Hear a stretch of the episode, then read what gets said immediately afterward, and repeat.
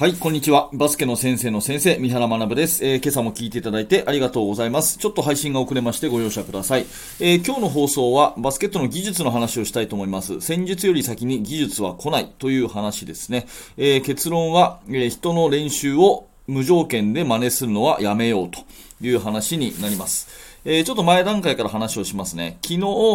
あの、埼玉の方で行われた、トーステン・ロイベルさんの講習会に参加してきました。まあ、トーステン・ロイベルさんは、あの、ご紹介するまでもない名コーチですけれども、日本のね、アンダーカテゴリーの男子代表のコーチをしたり、えー、3x3 のね、えー、あの、コーチをしたりとかですね、日本代表に長く関わってこられたコーチです。え、現在はチェコの方で、え、ユースを指導されているということなんで、日本を離れているんですが、まあ、え、昨日はですね、えそんなトーセンさんにお会いできるということで行ってきました。えドイツがワールドカップで優勝したということがあって、まあ、トーセンさんは、あの、ドイツのね、え方ですので、えそのドイツの、え優勝に向けたその取り組みとかですね、えコーチングフィロソフィーっていうことが、まあ、中心の話で、まあ、大変参考になる話ばかりででしたね。で、あの、セッションの後半ではですね、コート上で、えードリルの紹介なんかもあったんですね。で、ドリルを見ていると、あ、こういう戦術があって、こういう部分を切り取って、こういうドリルなんだな、あ、すごいいいドリルだな、よくできてるな、っていうふうに感心させられっぱなしでですね、え非常にこう、勉強になったんですけれども、このドリルが何のために行われているか、どの戦術のどの部分なのかっていうのが、私はあの、ロイブルコーチがね、えー、どんなバスケットが好みで、どういう戦術が好みでっていうのを、まあ、長らくこう、講習会とかを聞いてるので、なんとなく全体像が分かっているので、あ、その動きを身につけるためにはこのドリルなのねっていうのが、まあ自分の中でなんとなく分かってる気がするので、えー、まあその分解の意味がよく分かるということなんですね。ただこれ、10年前ぐらいの私だったら、ちょっとこういうことがよく分からずにですね、人からこう紹介されたドリル、まあ講習会じゃなくても、うん、他のチームと合同練習やってね、えー、合同練習やって、えー、この先生がこういう練習やってたと。どこどこ高校はこういう練習やってたと。だからさあ真似しよう。みたいなことが結構多かったんだけど、まあそれは私はやらないようにしています。ね、えー、まあ昨日のこの講習会すごく学びが多かったし、大事なんですけど、大事なのは考え方であって、そのドリルの形そのものではないので、そういった意味で私は講習会で昨日教わってきたドリルをそのまま自分のチームに教えるってことはやらないなって思っています。うん。えー、なぜならば、その他人のチームの戦術と自分のチームの戦術が違うからなんですね。ここが今日の話のポイントなんですけど、他人のチームの戦術と自分のチームの戦術が全く同じなわけないじゃないですか。っていうことは、戦術が違ければ必要な技術も違ってきて、必要な技術が違うってことは必要な練習が違うっていうことなんですよね。うん、ここ分かりますかね、えー、ちょっと言い方を変えますと、どういう順番でチーム作りをしていくかってことなんですけど、まず、えー、まあ学校の部活動っていう前提でいきますけど、自分のチームに、えー、自分の学校に入学してくる子がいますと。ね。で、そのチームに入部してくる子がいますと。で、その子たちに、まあ、あの、自分の好みの選手をリクルートするっていうのもあるかもしれないけども、まあ、大抵は、えー、まあ、入ってきてくれた子たちでチームを作るっていうのが普通だと思うので、あ、今年はこういう選手がいるんだなと。ね。今年の代はこういう感じの特徴があるな、なんていう、その選手の特徴をまず見極めるのが第一段階ですよね。選手の特徴を見極めるのが第一段階。で、その特徴を見極めたら、じゃあその特徴を活かすためには、えー、こういう戦術がいいなっていう戦術の決定が第二段階ですね。うん。ね。えー、まずは特徴を捉えます。で、その次に戦術を決めます。で、戦術が決まったら、じゃあその戦術をうまくいくためにはこういう技術が必要だよねっていう技術の選定が第3段階ですよね。はい。で、技術が決まったら、じゃあその練習する練習方法、ドリルを作るっていうのが第4段階。なので、まず特徴を捉え、で、戦術という全体像を作り、そこから、えー、必要な技術を出して、技術を練習するドリルを作るっていう、この段階なはずなんですよね。絶対この順番なはずなんですよ。逆は絶対にないということなんですね。ただ、意外とこれ、コーチの方は順番が逆になる人が結構多いんですね。どういうことかっていうと、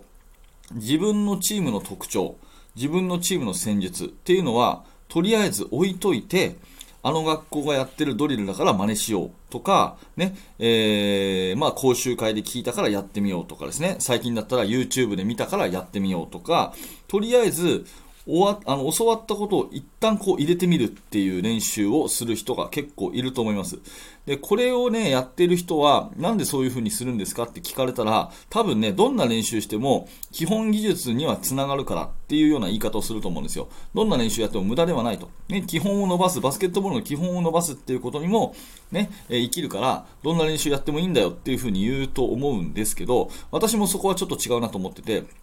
もうそもそもその基本技術っていうもの自体が戦術によって左右されると思うんですね。うん、基本基本ってよく言うんですけれども、まあ、本当の意味でのね、えー生まれて初めてバスケットボールやる子が教わるような、えー、シュートのフォームとかね、ディフェンスの構えとかね、そういうものっていうのは確かにどの戦術にも共通かもしれないけど、まあ、それにしたってですね、何の戦術があって、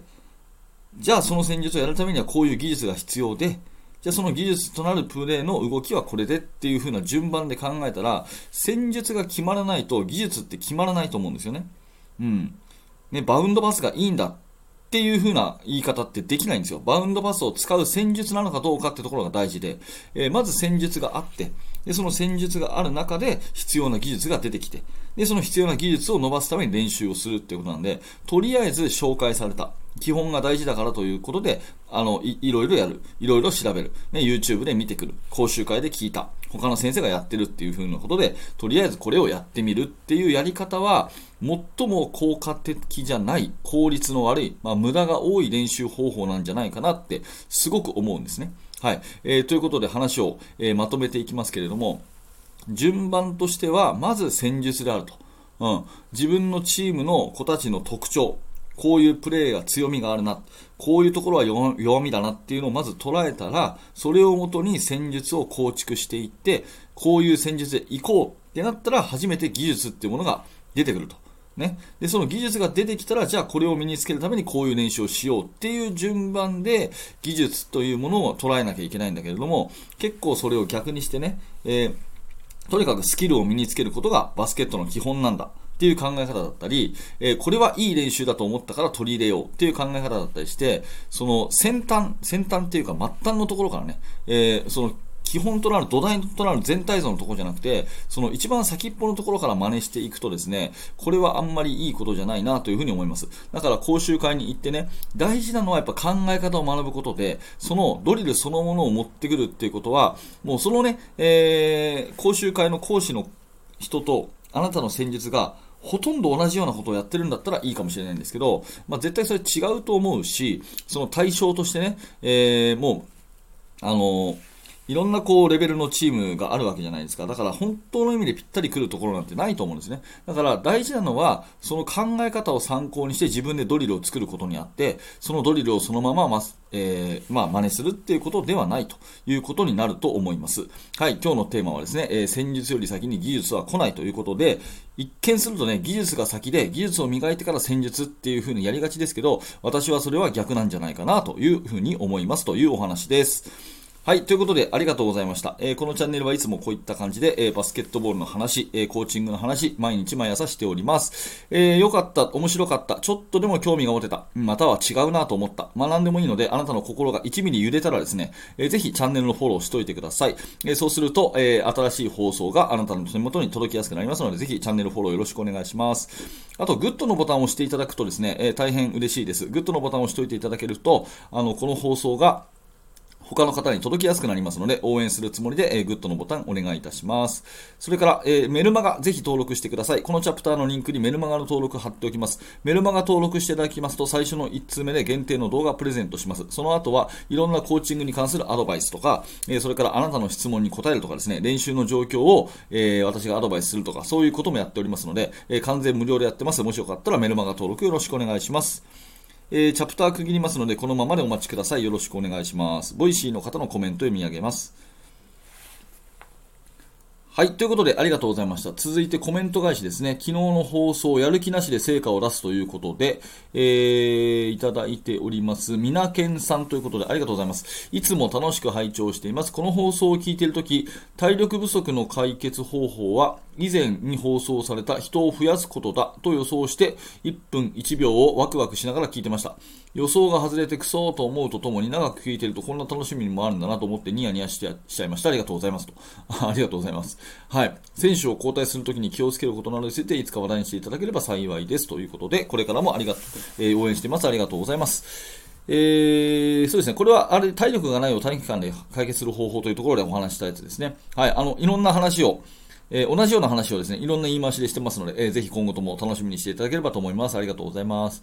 えー、トラジさんですね。えー、三原さん今日も刺激をありがとうございます。そのきっかけを生かすべきとにかく行動していました。ちょっとだけ楽になりました。おかげさまです。えー、明日も楽しみにしてます。ということでね、今日はちょっと放送遅れちゃってすいません。メルマガにあるアドレスに質問などを送らせてもらってよいでしょうかということですけど、質問はぜひこちら。えー、それから人に言えない質問はぜひ研究室の方で、えー、じっくりと取り組みますので、よろしくお願いします。はい、えー、もう一方、七海さんですね。七海さんもいつもありがとうございます。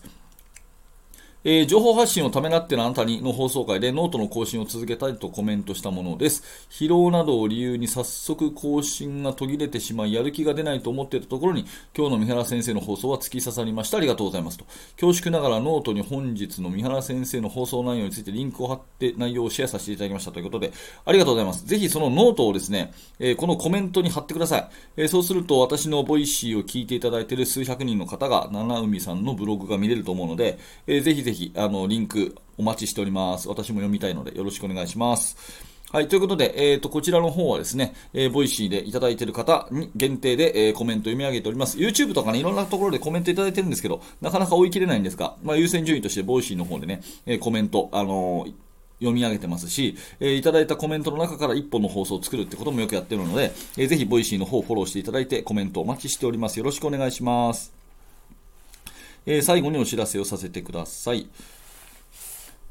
はい、えー、バスケの大学研究室では現在進行形で手掛けている最新のチーム作りについて、ほぼ毎日三原が2000文字ぐらいの記事を投稿しております。えー、今日はですね、私が今、Kindle で、え本をまた出そうと思っていて、えその原稿を書いているというところなんですが、まあ、生原稿をね、そのまま、えお見せするということをやっています。うん、オフェンス戦術の話で3アウト2インのオフェンスについて、あ、こんな風に組み立てればいいんだな、みたいに分かっていただける記事を今日も書きましたので、えもしよかったら、えバスケの大学研究室一度ね、案内ページ覗いてみてください。よろしくお願いします。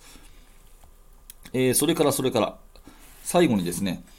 えー、私のインスタグラムの方もぜひ最後フォローしておいてください。インスタフォローしておいていただくと、この放送原稿、ラジオの原稿が全部ですね、えー、パワーポイント乗っかってます。あの、なので、えー、ラジオを聞くのはね、え10分くらいかかるんですけど、このあの、パワーポイント見てもらうと、10秒ぐらいで今日の内容が復習できますので、えー、ぜひ教科書代わりにインスタのフォローもよろしくお願いします。はい、ということで本日もありがとうございました。三原学でした。それではまた。